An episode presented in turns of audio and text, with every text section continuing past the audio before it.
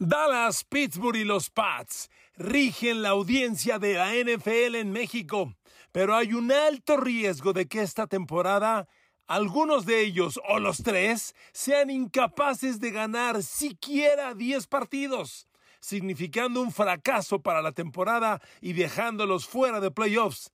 ¿Crees que eso sería posible? Queridos amigos, bienvenidos a mi podcast. Un abrazo. Gracias nuevamente por su compañía tan inmensamente valiosa para mí en Spotify, Apple, Google, Amazon y todas las plataformas. A ver, queridos amigos, ¿no pintan bien las cosas para la afición NFL en México en términos de sus equipos favoritos? Claramente, Pittsburgh Dallas y los Pats rigen la audiencia. Hace poco fui a un evento de Los Ángeles Rams en México, donde vino el trofeo Vince Lombardi, y me decían allí insistentemente que Nueva Inglaterra sigue siendo el equipo más popular en México. Honestamente lo dudo. Claro, si lo trae la NFL como dato hay que creerle. Me lo decía uno de los ejecutivos de los Rams. Pero vaya, lo menciono porque claramente estos tres rigen el mercado. Está repuntando San Francisco como afición y hay otras muy poderosas aficiones. Y bueno, la NFL es una liga que ya ha sembrado demasiado en México y prácticamente todos los equipos tienen presencia. Pero muy aparte están esos tres.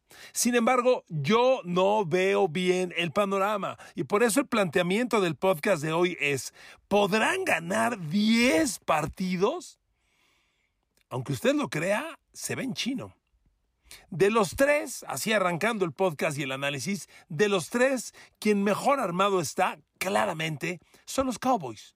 Dallas tiene un muy buen equipo. Dallas tiene un equipo para competir, pero Dallas tiene una enorme incertidumbre alrededor del coach Mike McCarthy. Y yo soy de los muchos, porque no estoy solo, que cree que Sean Payton viene a los Cowboys. Es el próximo coach de los Cowboys y están esperando nada más el mínimo tropiezo de Mike McCarthy para abrir la puerta a Sean Payton. No va a ser esto a mitad de temporada. La NFL en particular es una liga donde muy escasamente se hace un cambio de coach a mitad de temporada. Pero Mike McCarthy, que lleva dos campañas nada buenas en Dallas y claramente va hacia abajo, tan pronto tropiece, le va a abrir la puerta a la especulación y con la especulación, uff, nada peor te puede pasar en el deporte de Estados Unidos que echarte encima a la prensa y generar un mundo de especulación en contra del club. Y eso va a pasar en los Cowboys, porque Dallas ya enseñó, perdón, corrijo, Mike McCarthy ya enseñó que no es un coach que vaya a ser campeón a Dallas. Y lo único que puede salvar a Mike McCarthy esta temporada es una temporada de Super Bowl. Si Dallas y McCarthy llegan a la final de la conferencia nacional y la pierden como héroes, a lo mejor, lo dudo, pero a lo mejor se salva. Tendrían que ganarla y llegar al Super Bowl para tener argumentos de defensa, porque Sean Payton es un coach altamente cotizado y lo que pidió fue un año sabático. ¿Qué es este? Un año de descanso. Vencido la liga entera se le va a ir encima. Sean Payton tiene estrecha relación personal con Jerry Jones. Jerry Jones lo quiere en su lista.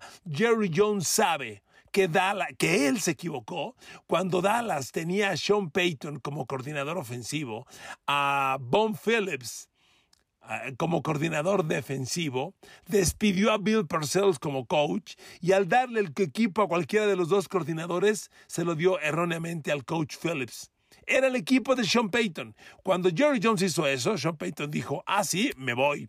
Se fue, llegó a los Santos e hizo de los Saints un equipo contendiente por más de una década. Mientras que Jerry Jones y sus Cowboys no pueden ni siquiera jugar un Super Bowl desde que le, que le ganaron a Pittsburgh en el Super Bowl 30. Sí, señor. Vamos para el Super Bowl 57 efectivamente, y los Cowboys no juegan un Super Bowl desde el Super Bowl 30. Así que saquen sus cuentas, amigos. Es algo gravísimo. Para Dallas se van a acercar a 40 años sin jugar un Super Bowl. Entonces, Sean Payton, tan cotizado, se lo va a llevar la liga.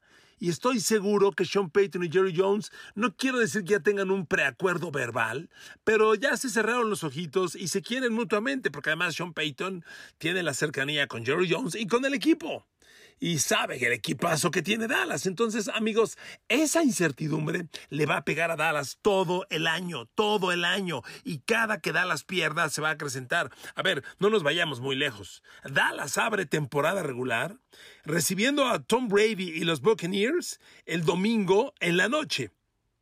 Lo veo bien complicado ese juego. Y la siguiente semana Doug Prescott, Mike McCarthy y su gente reciben a Joe Burrow, el genio de los Cincinnati Bengals. Dallas tiene un alto riesgo de iniciar temporada 0-2. Si eso ocurre, que no lo veo muy lejos, agárrese. De inmediato se encienden las alertas, se echa a andar toda la prensa gringa que es bien violenta. Bien violenta me refiero a la presión que ejercen.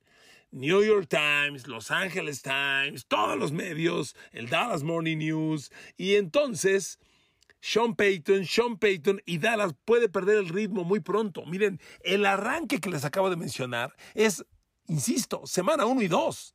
Es una muy mala señal. Si Dallas arranca 0-2, perdóneme, no retoma el paso, no lo retoma, porque si bien después de esos dos juegos va a Nueva York Giants, que nunca es fácil, con todo y que usted lo vea malo, nunca es fácil, el rival divisional se conocen y son cerrados, después recibe a los Commanders de Washington, Estoy de acuerdo, no anda muy bien, pero este equipo trae un nuevo coreback, tiene un nuevo método, nuevo todo, y yo no lo veo fácil siendo duelos divisionales. Y luego viene Dallas, visitar a los campeones Rams y visitar a los Eagles, que deben estar muy poderosos. Dallas corre un riesgo alto de que en los primeros seis juegos su récord pueda ser negativo.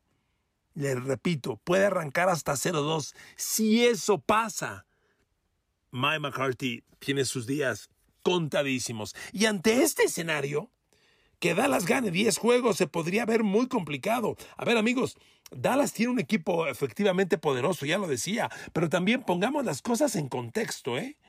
Dallas tiene un equipo poderoso, pero que funciona a menor de su potencial. No funciona al 100%. Doug Prescott debiera tener con CeeDee Lamb, antes tenía Mari Cooper, con Michael Gallup, debía tener un ataque de 5.000 yardas por temporada. Receptores de 1.500 yardas cada uno. No vayamos más lejos. Mire, le voy a leer los líderes receptores de la temporada pasada. Si yo le digo, a ver, ¿quién es el mejor receptor de los Cowboys? CeeDee Lamb, ¿no? Sin duda. Y, tuvo un buen año. ¿En qué lugar de la liga se encuentra CeeDee Lamb? A ver, así como decimos en México, a hoja de buen cubero. ¿Dónde gusta CeeDee Lamb? Pues yo sí lo veo top 10, ¿no? Yo siento. Revisamos los números. ¿Y en qué lugar cree que quedó CD Lamb de toda la NFL en la temporada pasada? Fue el receptor 16. O sea, lejos de meterse al top 10 de la liga. Lejos. En cuanto a yardas, que fue que tuvo 1100 CD Lamb y Cooper Cup tuvo casi 2000. 1900. Después Justin Jefferson de Minnesota, 1600. Vaya, los receptores elite de la NFL andan alrededor de las 1500 yardas por temporada. Alrededor. Y son receptores. Ya no digo usted 10 recepciones de touchdown. Andan en las 15 recepciones de touchdown. Dallas tuvo un buen año con CD Lamb, pero ojo, tuvo 6 recepciones de touchdown CD Lamb y apenas 1100 yardas. Receptor 100 de la liga y fue el mejor de los Cowboys. Ahora le vuelvo a preguntar, ¿Usted lo ve top 10? Mm, ya le dudamos, ¿verdad? Yo mismo, cuando preparé este podcast, yo dije, ah, chinga, ¿cómo que CD Lamb es el 16? Pues sí, es un equipo subutilizado, subexplotado. No está trabajando. Por eso Mike McCarthy está cuestionado. No está funcionando al total de su potencial. Mire, primer análisis rápido de los tres. Ahí dejo a Dallas. Me voy con Pittsburgh. A ver, Pittsburgh está cambiando el coreback. Y ese es un cambio sumamente crítico para cualquier equipo. Creo que toda la NFL, yo me incluyo, creemos que Pittsburgh, uno, tomó la decisión correcta en reclutar a Kenny Pickett, el novato de las Panteras de Pittsburgh, como su coreback número uno en el draft. Eso fue una decisión correcta, correctísima. Y dos, es el coreback del futuro en Pittsburgh, claro. Ajá. Pero mi pregunta es, ¿es el coreback del presente? Y si no lo es, ¿quién carajos es? Mitch Trubisky, no mames, a ver, no, no, no estemos vacilando. O sea, desde que Trubisky sonó para Pittsburgh, yo les dije, esta es una vacilada. Y ahí sigue Trubisky. Es una vacilada. Entonces, ¿tiene Pittsburgh presente con Kenny Pickett? para ganar 10 partidos. Estoy seguro que la mayoría de los fans de Pittsburgh cuando oyen esto me dicen, eh, ojo, ojo, ojo. Si lo logró Nueva Inglaterra con Mac Jones, nosotros también podemos. Quietos, muchachos, quietos. No lo veo. Lo primero que tiene que voltear a ver Pittsburgh es a sus vecinos, su división. Tienes a Cincinnati, el equipo que acaba de llegar al Super Bowl y se quedó a una jugada de ganar al Super Bowl, ¿ok? Tienes a Lamar Jackson, es la rivalidad más violenta que Pittsburgh puede tener. Estos dos se odian a muerte. Y está Cleveland, que tiene hoy la enorme incertidumbre de Dishon Watson. Todo apunta a que Dishon Watson no va a jugar todo el año. Gran noticia para Pittsburgh. Pero ahí está Baker Mayfield, con el que Pittsburgh ya perdió hace dos temporadas. Y lo mandaron al segundo lugar de la división y hasta en playoff les ganó Baker Mayfield. Les recuerdo. ¿Ok? Digo, por si piensan que con Baker Mayfield sí pueden. Entonces, Pittsburgh la tiene complicada. Y por si fuera poco, Pittsburgh abre temporada visitando Cincinnati. Yo no lo veo ganable. Luego recibe a los Pats, que ahorita vamos a hablar de los Pats. Es un juego muy ganable. Y más les conviene ganarlo. Porque si tropiezan con los Pats, después van a Cleveland. Y amigos, Pittsburgh podría arrancar la temporada grave. Yo, honestamente, le veo un año complicadísimo a los Steelers. Y ahorita que vayamos al detalle, les voy a ejemplificar, de, detallar por qué. Amigos, la línea ofensiva sigue siendo mala rozando lo muy mala. Y en la NFL, si no hay línea ofensiva, no hay nada. Nada funciona. Ya lo vimos el año pasado. ¿Qué fue del ataque de Pittsburgh sin línea ofensiva? Nada. ¿Y qué? ¿A poco la renovaron muy bien? ¿La neta? No ahorita lo, voy a ver a detalle. análisis, primer análisis genérico de Pittsburgh, ahí está. Nueva Inglaterra. Híjole, amigos. Yo quiero mucho a los Pats. Si usted es nuevo en mis podcasts, lo cual se lo agradezco mucho, déjeme decirle que yo, desde la secundaria, soy fan de los Pats. Desde la secundaria, sí, secundaria. Yo en la primaria me hice fan del Atlas y en la secundaria de los Pats. Y son mis dos amores, ¿eh? No más, yo, no le voy que al Madrid o al Barça y, y que al City o al United y que al River o Boca. Respeto a quienes así lo ven, yo no. Yo solo tengo dos. Y conozco muy bien a los Pats. Yo conocí a los Pats cuando el quarterback era Steve Grogan y los receptores eran Stanley Morgan de un lado y del otro Cedric Jones con Ross Francis de ala cerrada. Y los corredores eran Sam Cunningham, Don Calhoun. Luego llegó Tony Collins, que la droga lo mató y lo acabó, pero un talentazo. Luego llegamos al Super Bowl 20, donde Chicago nos humilló feo, una de las peores humillaciones en Super Bowl, la época del karateca Andrew Tippett, Steve Nelson, nuestro eterno linebacker medio, ya estaba Tony Eason de quarterback, que era un, quarterback con gran talento, pero que se moría de miedo. Y desde entonces soy fan de los Pats, desde entonces. Y voy a ser bien honesto. Yo narré los 10 Super Bowls de Tom Brady, conozco bien este equipo, la era Bill Belichick. Le voy a ser bien honesto. Desde que llegó Bill Belichick a los Pats, este que tiene ahora es el equipo de menor talento. El de menor talento. Yo me cuadro ante Belichick. Yo soy de los que cree que Belichick es sin duda el mejor coach de todos los tiempos. Sin embargo, hoy, en la pregunta ¿quién necesitaba más a quién? Brady a Belichick o Belichick a Brady, hoy está perfectamente respondida. No, no, no hay que ni debatir. Y Belichick sin Brady todavía no gana nada. Los fans de los Pats nos estamos agarrando de Mac Jones, el gran coreback novato que descubrió la temporada pasada. Correcto. Es el coreback del presente. Sí, correcto. También eso lo, considero. Que no lo tiene Pittsburgh, ya se, se, los acabo de plantear. Pittsburgh no lo tiene. Los Pats ya tienen un coreback del presente y del futuro. De acuerdo. Tercera pregunta, que es la crítica. ¿Es un coreback contendiente? Hoy la NFL y particularmente la conferencia americana está más brava que nunca. A ver, Mac Jones le compite a Patrick Mahomes, a Joe Burrow, a Josh Allen, a Justin Herbert, a Russell Wilson. La verdad, miren, ¿qué también compite Mac Jones contra Josh Allen? Échale una miradita a los dos juegos de la temporada pasada, los dos finales de Pats contra Buffalo. Nueva Inglaterra le ganó a Buffalo 1, de acuerdo. Con todo respeto, Nueva Inglaterra ganó el que no importaba el de cierre de temporada y el de playoffs, los ganó Buffalo humillantemente.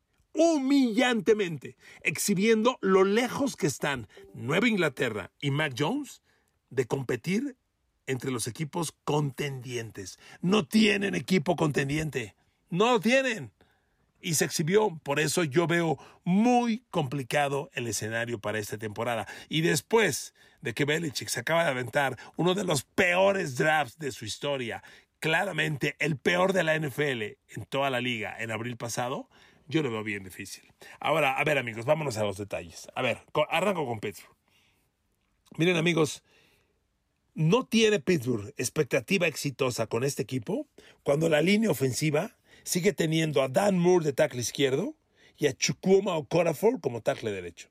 Pittsburgh debe tener, si no la peor pareja de tackles ofensivos en la NFL, una de las cinco peores, ya echándole mucho la mano, una de las cinco peores. Y sus refuerzos, abran comillas, que son Mason Cole, el nuevo centro, y James Daniels, el nuevo guard derecho, mire, son jugadores que vienen con, buena producción. James Daniels tuvo unas temporadas en Chicago muy respetables, nadie habló de ellas, nadie habló de ellas honestamente, y, tuvo, y tuvo números realmente interesantes. Mason Cole también es un jugador que viene de Arizona, perdón, sí de Arizona, si no mal recuerdo, y tuvo números muy respetables, de acuerdo, no son malos.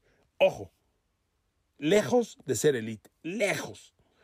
Pittsburgh tiene en su división a dos de las defensivas más violentas de la liga, Ravens y Bengals. Ojo, Bengals, que nadie minimice la defensa de Bengals. Y por si fuera poco, Miles Garrett en Cleveland. No tiene línea ofensiva.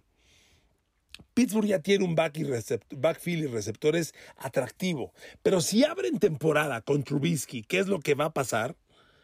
El juego aéreo se minimiza, pero se hace chiquititito Najee Harris se vuelve muy predecible y sin esa línea ofensiva, perdón, las cosas no van a caminar.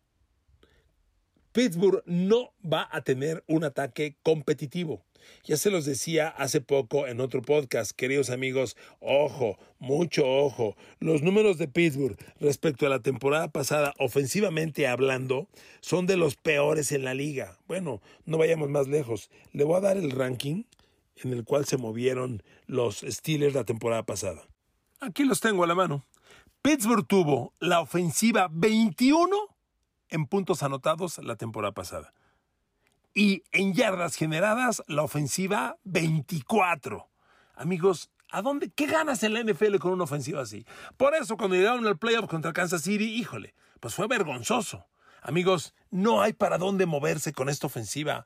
Con la incertidumbre del coreback, miren, ojalá gane Kenny Pickett la titularidad y ojalá abra temporada. Para mí sería lo ideal, pero va a ser un equipo muy limitado, muy controlado, con muy pocas alternativas para explotar. Y en la NFL de hoy es muy difícil ganar con una ofensiva así. Pero eso no es todo. Del lado defensivo, si bien Pittsburgh todavía sostiene pues una cortina de acero y talentos enormes en la defensa, empezando por TJ Watt, Minka Fitzpatrick y Cam Hayward, reconozco que hay talento en Pittsburgh grande, no hago menos a, a los linebackers, me encanta la llegada de Miles Jack, pero Pittsburgh sigue teniendo un tremendo pecado. Una de las peores parejas de esquineros en la liga. En Pittsburgh y los Pats, aquí me meto ya al análisis de los Pats, tenemos a dos equipos que compiten por la peor pareja de esquineros en la liga. La peor. Así se los digo, sinceramente. Miren amigos, cuando usted habla de un esquinero elite, hoy, bueno, Jalen Ramsey de los Rams es el, el, buscado. AJ Terrell, el jovencito de Atlanta, podría ser el mejor corner de la temporada pasada, probablemente. Los Pats tenían a JC Jackson. Son, son jugadores que recibieron dos, tres pases de touchdown en el año y que en yardas por pase permitidas pues están alrededor del 50%. Esos son los números de, una pareja elite. Pittsburgh tiene en Akello Witherspoon un corner interesante porque la temporada pasada tuvo números muy atractivos. Ojo, no fue el corner 1 ni 2 en Pittsburgh. Jugó 10 partidos.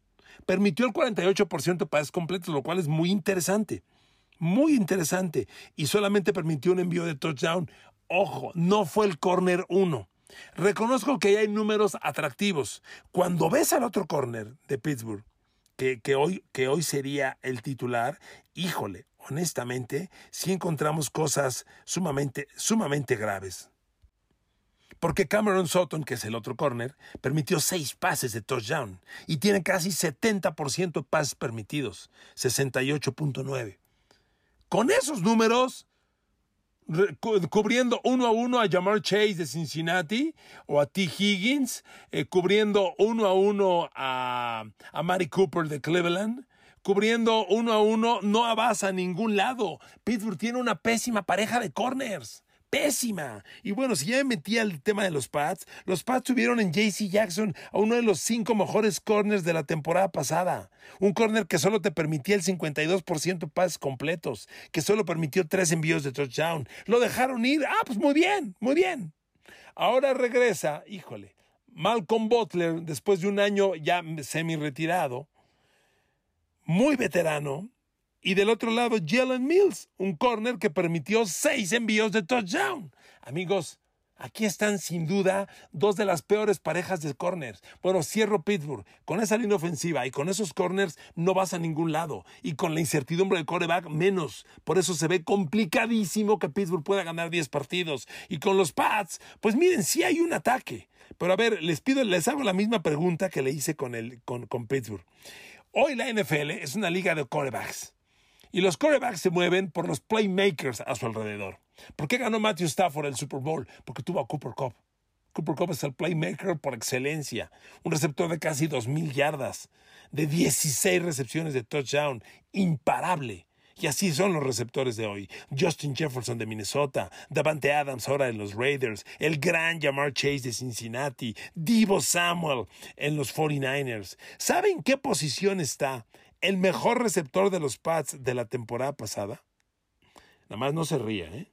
El mejor receptor de los Pats la temporada pasada fue el receptor 33 de la NFL, Jacoby Myers, con 80, 800 yardas en recepciones, dos touchdowns en el año, capturando 83 pases de 126 que lanzaron.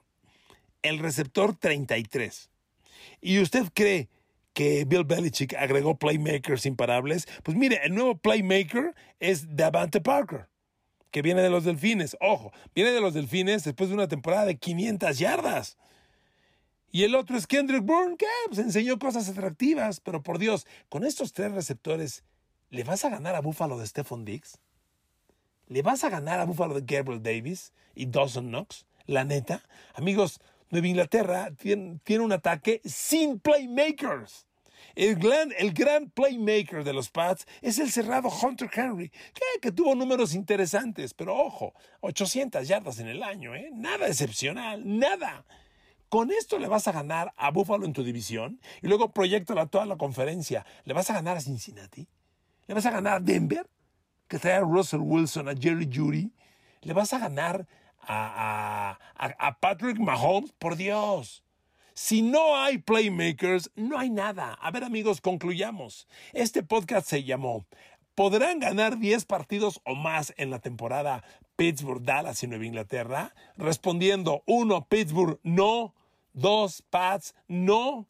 Yo creo, aquí me detengo, que Pittsburgh y Pats tienen alto riesgo de acabar con récord perdedor, entendiendo que un récord perdedor ya es 8-9.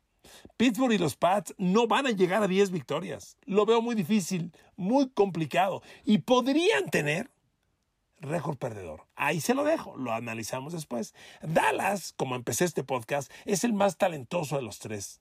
Dallas tiene más chance. Ya Dallas yo creo que sí puede ganar 10 partidos, pero va a ser una temporada de fracaso. La presión en torno a Sean Payton es muy grande y eso va a acabar hundiendo al equipo. Acuérdense de mí. Gracias por escucharme. Les mando un abrazo a todos y a todas. Que Dios los bendiga y nos escuchamos mañana.